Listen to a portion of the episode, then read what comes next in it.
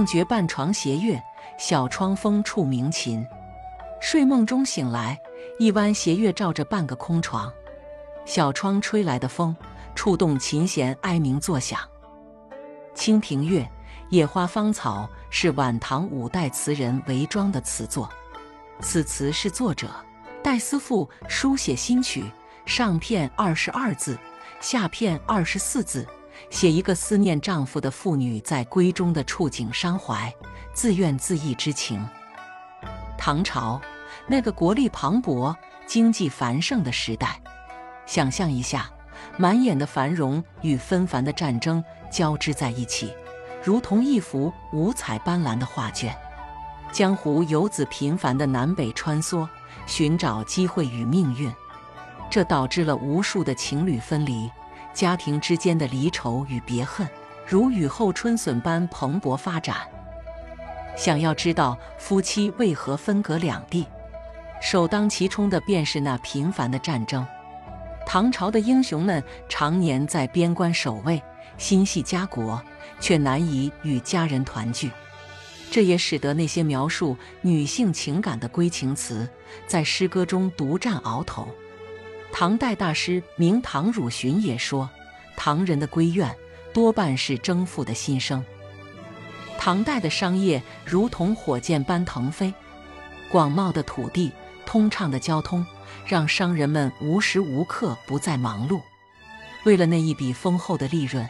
他们辗转四方，而这也孕育了商妇这一独特的文学形象。再来说说文人们，他们眼中的世界不仅仅是家园，他们向往更大的舞台，探索政治文化的深渊。于是，读万卷书，走万里路，成为了他们的人生信条。而那些在家中守望的妻子，却要面对独守空闺的相思之苦。尤其是晚唐时期，国势衰退，文人们纷纷寻找心灵的寄托。那些描述女性对爱情的追求与期待的闺情词应运而生。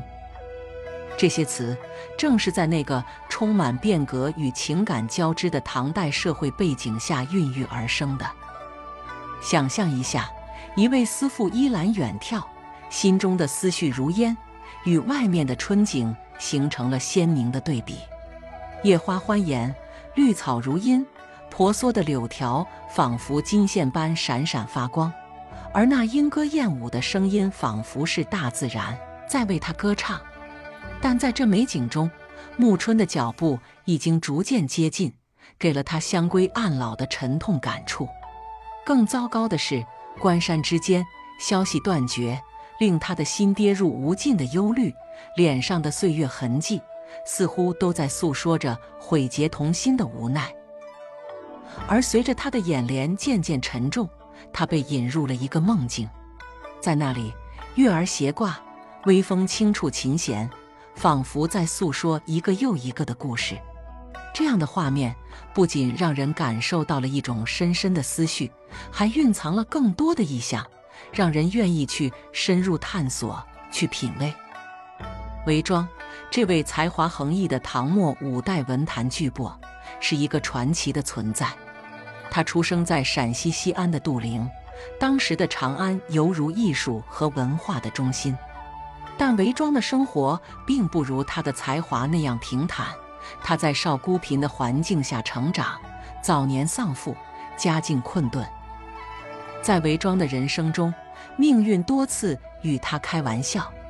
在他努力追求进步的时候，黄巢军的战火却打破了他的梦想。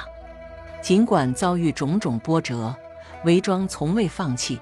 他的坚韧与才华为他赢得了不少机会和名誉。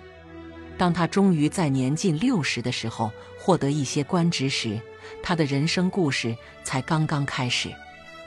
在蜀国，韦庄不仅是一名官员，更是文学界的领军人物。他的诗歌如同镜子，反映了唐末社会的种种动荡与变迁。尤其是那首长篇叙事诗《秦妇吟》，在古代叙事诗领域独树一帜，堪称杰作。而在词坛上，韦庄与温庭筠并列，成为花间派的璀璨明星。他们的作品如《菩萨蛮》和《浣溪沙》，至今仍被传颂，成为后人学习和欣赏的经典之作。最终，这位文坛巨匠于七十五岁高龄在成都的花林坊离世，但他的作品与精神却永远铭记在历史和文学的长河中。清平乐，野花芳草，寂寞关山道。流土金丝莺已早，惆怅香归暗老。罗带悔结同心，独凭朱兰四身。